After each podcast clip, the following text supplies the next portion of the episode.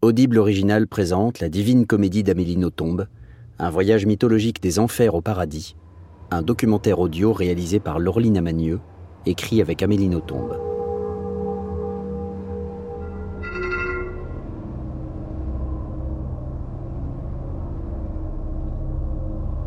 Bienvenue chez moi, dans ce salon où se situe la bibliothèque. Il y a bien sûr l'Iliade et l'Odyssée, cela ne vous étonne pas. Il y a également l'Énéide de Virgile, la Divine Comédie de Dante. J'ai toujours eu l'intuition que la vérité se trouvait bien plus dans les mythes qu'ailleurs.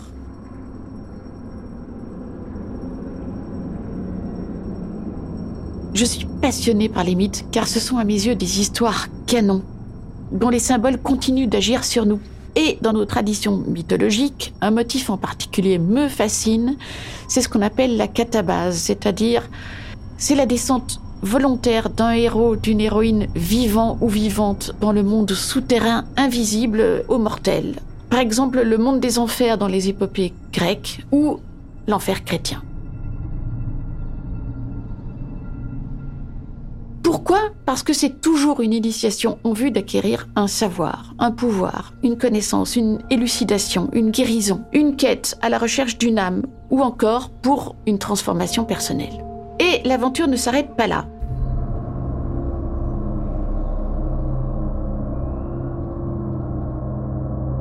Descendre aux enfers, puis remonter sur une terre peuplée d'êtres fabuleux, donne souvent au héros le droit d'entrevoir le paradis c'est le cas de Dante lorsqu'il raconte son voyage spirituel dans les livres de la Divine Comédie. Je souhaite vous convier à un tel voyage mythologique, des enfers au paradis, en nous intéressant aux artistes qui s'inspirent de tels mythes pour mieux inspirer nos vies. Moi-même, dans mes romans, je ne cesse de réécrire ces mythes ou d'y faire référence.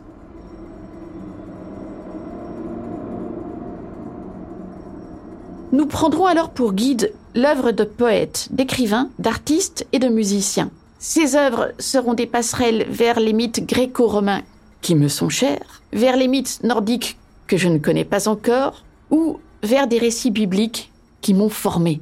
D'étape en étape, nous ferons des rencontres pour nous éclairer le chemin. Nous visiterons ainsi le musée Rodin, nous irons dans les coulisses d'un opéra, j'échangerai avec des artistes ou des spécialistes, et je commenterai des textes fondateurs. De cette divine comédie du XXIe siècle, ma divine comédie, je suis certaine de rapporter avec vous une expérience de vie nouvelle. Alors allons-y, commençons ce voyage. Première étape, la descente aux enfers. Épisode 1. Sublimer les tourments éternels. Des poèmes de Virgile aux sculptures de Rodin.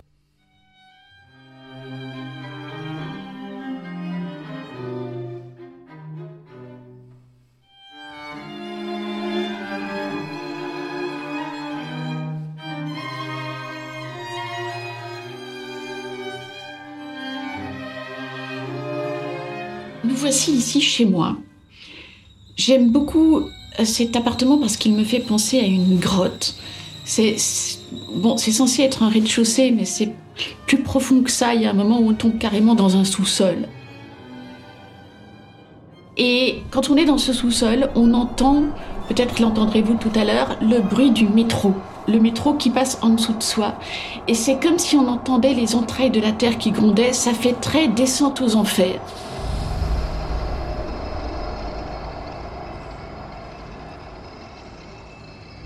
Dans la mythologie gréco-latine, on imaginait les enfers au centre de la terre. Il fallait vraiment descendre vers euh, les entrailles de la terre pour trouver le, séjour des morts. On imaginait les enfers comme un lieu qui convenait aussi bien aux bons qu'aux méchants et qui n'était pas fondamentalement malheureux. Mais voilà, les anciens peu à peu font du monde des morts, donc des enfers, un lieu de justice et c'est un couple qui va régner sur ces enfers. Chez les Grecs, ce sera Hadès et Perséphone. Chez les Latins, Pluton et Proserpine. De toute façon, je trouve excellente l'idée que ce soit un couple qui règne sur les enfers. C'est forcément avec un couple, les choses sont beaucoup plus difficiles.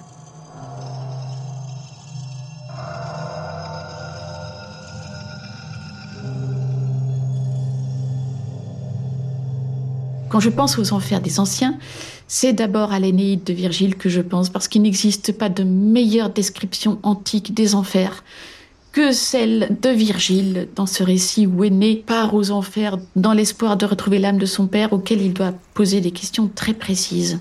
Il sera guidé par la Sibylle. La Sibylle, c'est un petit peu l'équivalent de la Pythie chez les Grecs, c'est la Sibylle de Cume, cette prêtresse qui avait le pouvoir d'entrer en transe, d'entrer en communication avec le monde des morts et par là même de connaître l'avenir. Livre 6 dans l'Énéide de Virgile.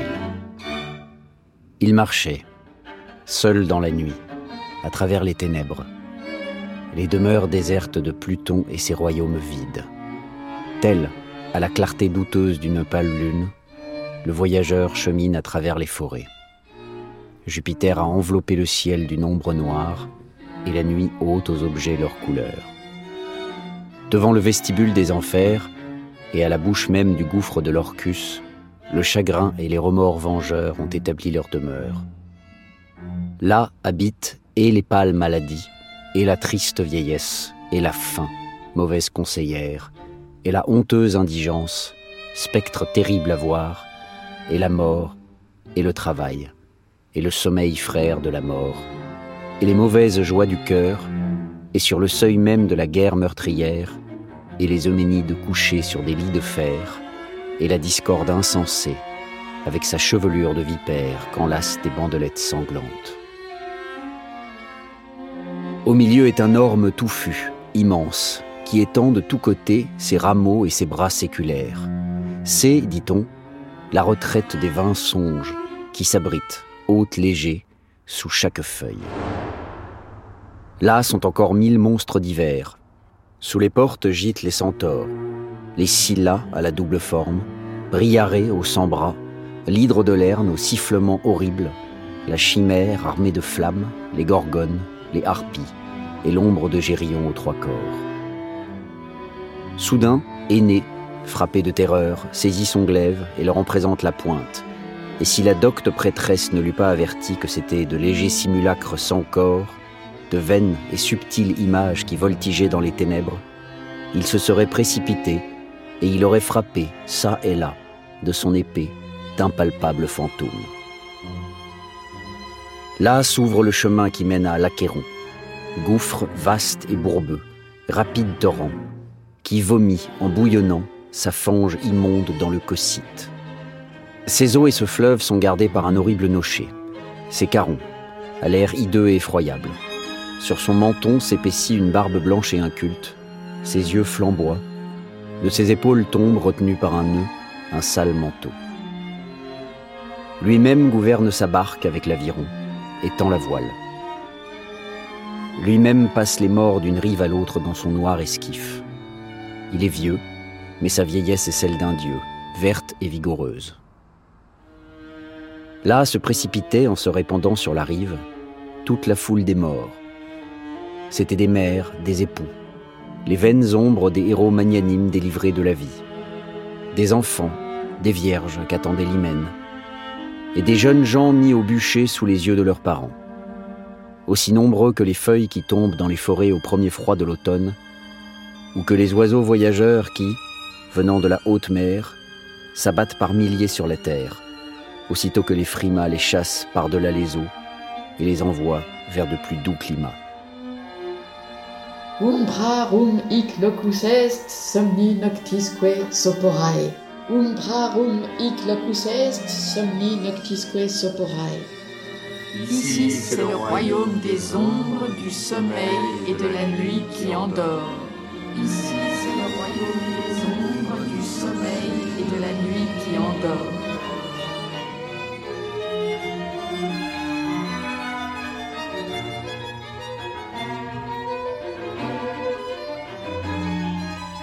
J'entre dans les jardins du musée Rodin. C'est extraordinaire. On est au cœur de la ville.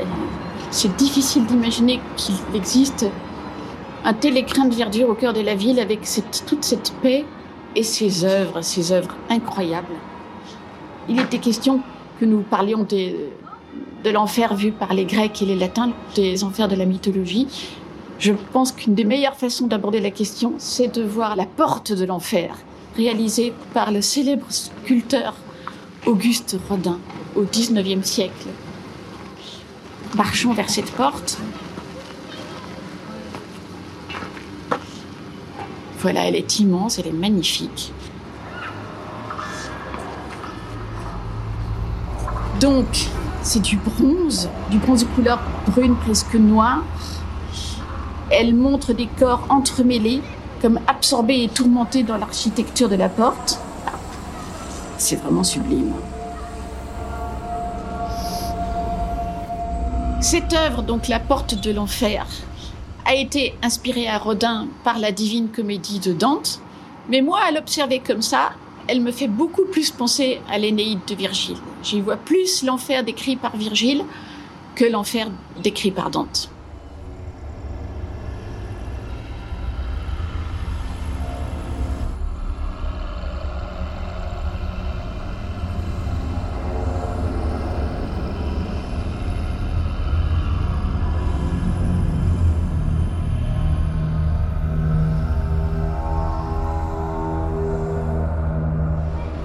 Regarde la porte plus en détail, on voit toutes sortes de motifs. Il y a Mercure, il y a une allégorie de l'avarice et de la luxure. Il y a une cariatide qui supporte le tympan. On voit une allégorie du désespoir, un homme qui tombe. C'est vraiment un mélange de l'enfer de la mythologie grecque et de notre enfer à nous. L'enfer euh, décrit par Victor Hugo, une chute peut durer mille ans. Ça me fait une sensation de, de chaos, mais de chaos pas uniquement négatif. Je ne dirais pas que j'ai envie de me rendre en enfer tout de suite en voyant cette scène, mais contrairement à l'enfer décrit dans les mythologies catholiques, ce n'est pas totalement rébarbatif. Je vais à présent me rendre à l'intérieur du musée Rodin pour retrouver ma Sibylle en la personne d'Isabelle qui va me faire la faveur de me guider dans le musée.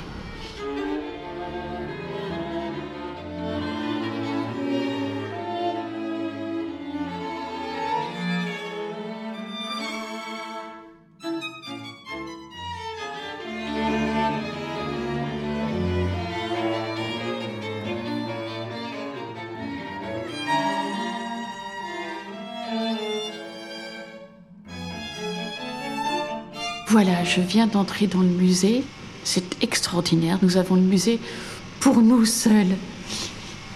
Il y a de beaux moments dans la vie. Alors nous entrons. Voilà. Oh, c'est magnifique. Et je rencontre Madame Bissière. Bonjour Isabelle Bissière, vous êtes directrice du service culturel du musée Rodin. Merci de m'accueillir ainsi. Bonjour Amélie Noton, c'est un grand plaisir pour moi. Oh là là. Il y a le fameux baiser juste à un mètre de moi. Je ne l'ai jamais vu d'aussi près. C'est sublime. Voilà, tourner autour pour Oui. mieux vous en imprégner. C'est ça qui est le grand intérêt de la sculpture, c'est le fait de mettre en mouvement. Il faut mettre en mouvement son corps pour observer cette sculpture, pouvoir euh, admirer les différents profils, ce que Rodin appelait les profils de sa sculpture, auxquels il tenait particulièrement et qu'il soignait particulièrement, qui est donc cette ligne entre le plein et le vide Oui. qui dessine la forme, qui est à apprécier, qui est terriblement mouvante. Oui. Et euh, ça, c'est un très bel euh, agrandissement, euh, parce qu'en fait, euh, le baiser, quand on contemple ce couple amoureux et enlacé, on a du mal à imaginer que cette histoire que Rodin nous raconte provient de l'enfer de Dante, dans lequel Dante raconte la rencontre de Paolo et Francesca, qui vont tomber amoureux l'un de l'autre, mais qui n'ont pas le droit d'être amoureux, puisque Paolo est le beau-frère de Francesca. Et donc, ils vont être condamnés tous les deux à errer dans un des cercles de l'enfer. Mais Rodin a préféré nous montrer un couple d'amoureux intemporels. hein, ils sont tout nus. C'est la première chose que les enfants Oui. nous disent quand ils voient ça, mais ils sont tout nus. Effectivement, c'est la grande richesse également de Rodin, c'est de savoir déshabiller ces sculptures pour nous montrer le- les muscles, les tendons, tout ce que nous disent les corps, que l'on ne peut pas lire lorsque c'est caché par les vêtements. Et puis aussi intemporels, parce qu'ils ont une coiffure intemporelle, parce que ce sont des amoureux d'aujourd'hui comme des amoureux d'hier et de demain.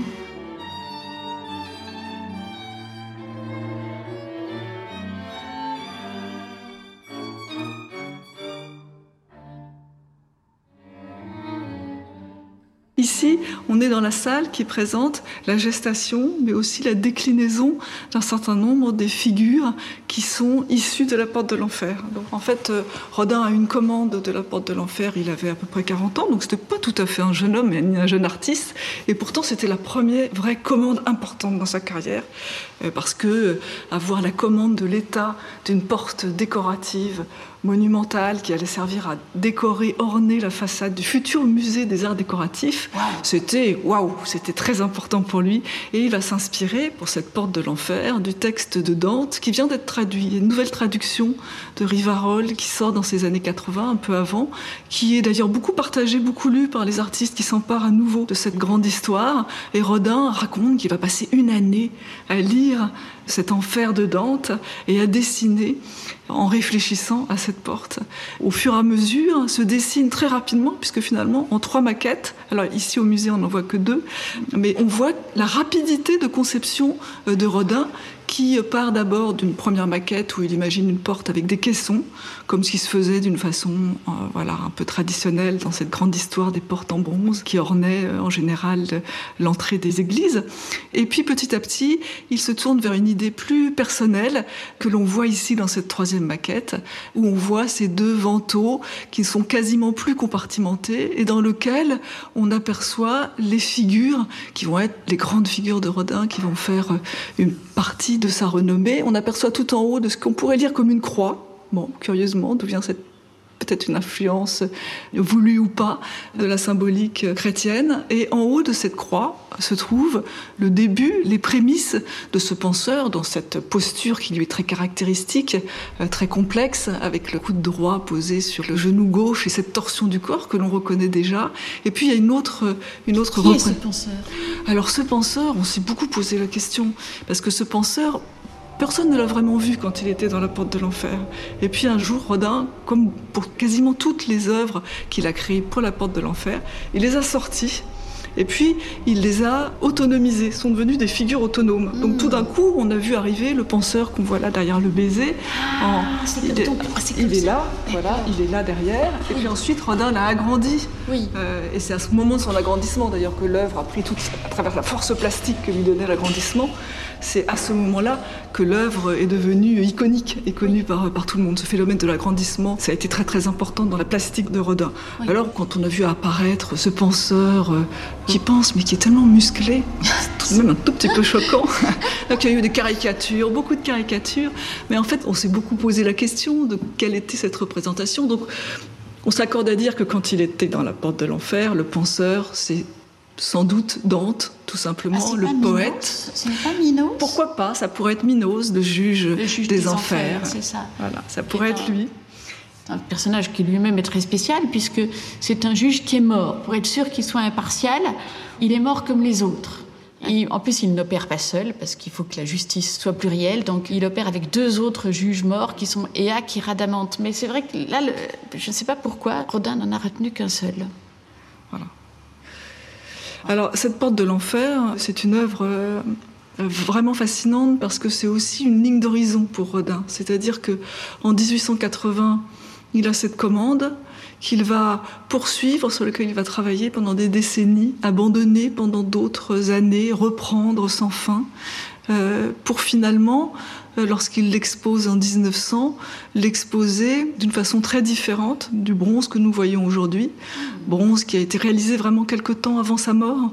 Il a accepté de fondre cette porte de l'enfer en bronze. C'est vraiment euh, typique de cette façon de travailler aussi de Rodin, c'est-à-dire euh, l'œuvre sans fin. C'est-à-dire que sans arrêt, il reprend et il se nourrit de ce qu'il a fait. Il reprend, il retravaille. Euh, cette porte de l'enfer a été ce qu'on appelle entre nous un réservoir de forme. C'est-à-dire qu'il a créé une multitude de corps de damnés Oui. qui se sont inscrits dans cette porte physiquement. hein. C'est un travail démesuré. Oui. Et puis ensuite, ces figures vont continuer à nourrir son œuvre, c'est-à-dire qu'il les sort de la porte de l'enfer, il les fragmente, il les assemble, il les recompose sans fin. Je ne connais aucune autre œuvre qui, qui soit agencée de cette manière.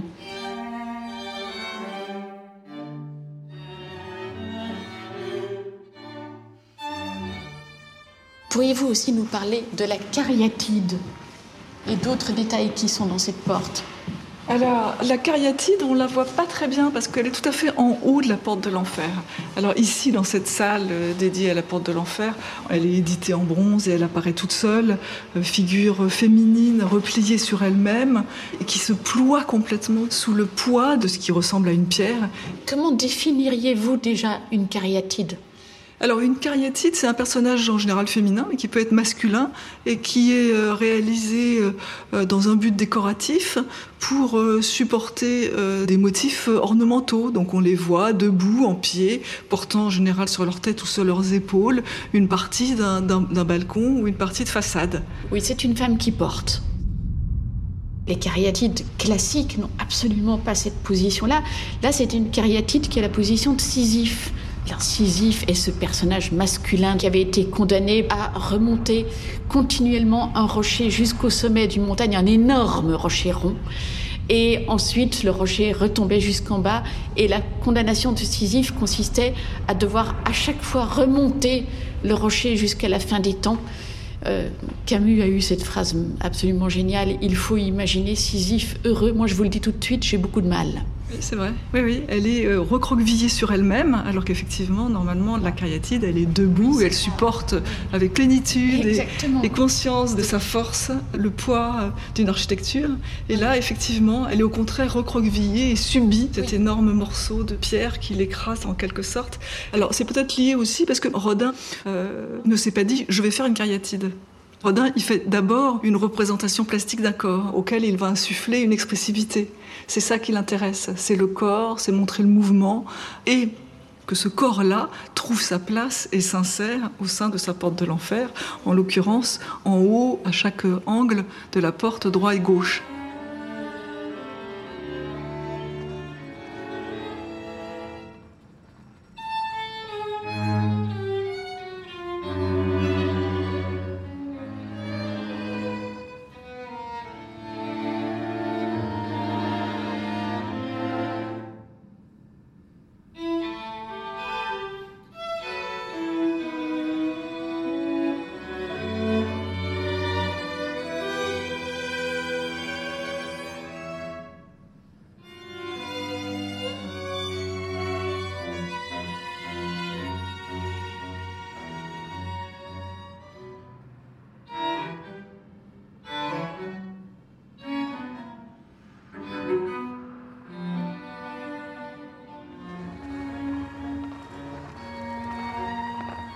Vous avez une faunesse à, genoux, donc une damnée. Rodin a dû multiplier les figures de damnés pour remplir cette porte de l'enfer. Il y a à peu près 200 figures qui sont incrustées dans cette porte. Donc en fait, il fait des damnés à la chaîne, si j'ose dire. Donc des damnés dont il va prendre une partie du corps ou le corps en entier et qu'il essaye ensuite d'incruster dans l'architectonique de la porte. Fouguite à mort avec l'éveil, donc ça c'est terrible, l'amour qui, qui s'enfuit. L'amour qui s'enfuit. Lorsqu'on s'éveille. Absolument, donc là c'est l'image d'un personnage féminin que l'on voit. Euh, qui s'enfuit, qui quitte le corps. Donc c'est, on imagine que le personnage a fait un rêve érotique, un rêve amoureux, et qu'au moment où il se réveille, la créature s'en va. Et euh, sur son dos, cherchant à la retenir, un jeune homme qui tend les bras vers les siens et qui cherche à la gripper par le sein. Polisson. Mais c'est aussi ce que j'aime vraiment beaucoup dans, cette représentation des enfers. Bon, bien sûr, il y a des corps souffrants, il y a des supplices, mais pas que. Euh, le baiser, après tout, c'est tout sauf une scène de supplice. Elle est, bien sûr, il y a une tension, c'est pas facile. L'un est le beau-frère de l'autre, mais enfin, on les plaint pas quand on les voit. Alors, c'est pour ça qu'en effet, cette sculpture, on en trouve une trace dans cette maquette de la porte de l'enfer. Ensuite, elle sera définitivement retirée. C'est peut-être la seule sculpture qui a définitivement retiré la porte de l'enfer et qui s'est le plus éloignée symboliquement et formellement des personnages de la porte de l'enfer. Le miracle de l'amour. Absolument. Ils ont quitté l'enfer parce qu'ils s'aimaient. J'aime beaucoup ça.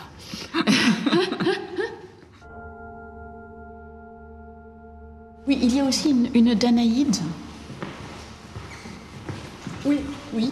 Alors la Danaïde, elle se trouve euh, dans la salle qui suit, pas celle-ci, qui est une salle sur les monuments publics, euh, notamment les bourgeois de Calais, qui, voilà, qui est un des monuments les plus connus de Rodin. Ici, on est euh, dans un salon ovale, voilà, très beau, avec une très belle lumière, et on a exposé une œuvre qui s'appelle la Danaïde. Que c'est beau. Oh Pourriez-vous nous parler de cette Danaïde Alors cette Danaïde, elle représente la figure de l'accablement. Oui. C'est une jeune femme nue, couchée ramassée et en même temps couchée sur le sol, qui semble s'enfoncer dans un bloc de marbre grossièrement taillé. Et par opposition, elle présente euh, aux visiteurs un dos euh, nu qui est d'une... D'une grâce exquise. Exquise. Et qui se termine dans un flot de cheveux. Avec la chevelure qui se répand dans le marbre. Oh, c'est sublime. C'est vraiment sublime. Bon, on la comprend d'être désespérée parce que le sort des Danaïdes est quand même particulièrement injuste, puisque les 50 Danaïdes étaient fiancés à 50 jeunes gens. Le père des Danaïdes apprend que le but des jeunes gens était de prendre possession, de tuer les jeunes filles. Et du coup, comme un bon père qui veut quand même défendre ses filles, il donne à chacune de ses filles un clou pour que pendant la nuit de noces, elles puissent égorger euh, leur amant, ce qu'elles font mais euh, en état de légitime défense. Et suite à ça, elles sont punies, elles, doivent, elles ont le fameux châtiment des Danaïdes, le fameux tonneau des Danaïdes qu'elles doivent continuellement re-remplir dans la plus extrême souffrance, alors qu'on sait très bien que ce tonneau est percé. Donc elles sont en enfer, alors qu'elles ont tout simplement voulu se défendre. C'est atroce. Donc on comprend cet accablement terrible qui la frappe. Mais en même temps, c'est une figure qui est un, aménagement, si, j'ose dire, d'une autre figure de Rodin qui présente l'accablement, qui est une Andromède que l'on trouve dans la porte de l'enfer. Ah Donc voilà, toujours ce réservoir dans lequel Rodin puise une, une, autre histoire, euh, qui est celle d'Andromède. Alors, ce qui est très joli dans ce dos, c'est le paysage qui dessine, en fait, hein, entre le creux de la taille, qui pourrait être une vallée, le haut de la hanche. Voilà, c'est des sculptures très, très voluptueuses que les...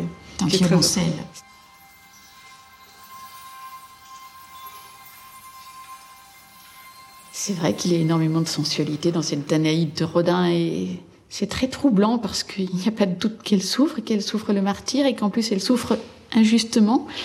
Comme elle est belle et comme elle est troublante dans sa souffrance, alors euh, est-ce qu'il faut y voir un, certain sadisme de l'auteur Je ne sais pas, c'est très troublant. La souffrance, ça peut être très beau à regarder. Hein. c'est pas beau à vivre, mais ça peut être très beau à regarder. C'est aussi une chose que j'aime bien dans, dans la version antique de la mort, c'est que c'est pas juste. Je n'aime pas que dans notre mythologie chrétienne, il y a une justice, n'est-ce pas? Les méchants vont en enfer, les gentils vont au paradis. C'est pas tellement ce qu'on voit dans notre monde, n'est-ce pas? Dans notre monde, c'est plutôt les gentils qui sont suppliciés et les méchants qui s'en tirent plutôt bien. Donc c'est sans doute une version plus réaliste des enfers que l'enfer chrétien. L'enfer, c'est la mort qui continue de signifier. On n'est jamais délivré de la signification. Vous venez d'écouter la divine comédie d'Amélie Nothomb, un voyage mythologique des enfers au paradis. Un documentaire audible original, réalisé par Laureline Amagneux, écrit avec Amélie Nothomb, produit par Rétroviseur Productions. Avec la voix d'Alexis Michalik, à la réalisation, Laureline Amagneux, à la production, Dorian Blanc et Laureline Amagneux. Montage son, Virgile Van Gineken. Musique originale, Virgile Van Gineken. Création sonore, Simon Cacheux. Une production audible originale. Écoutez l'intégralité de la série sur l'appli Audible ou audible.fr.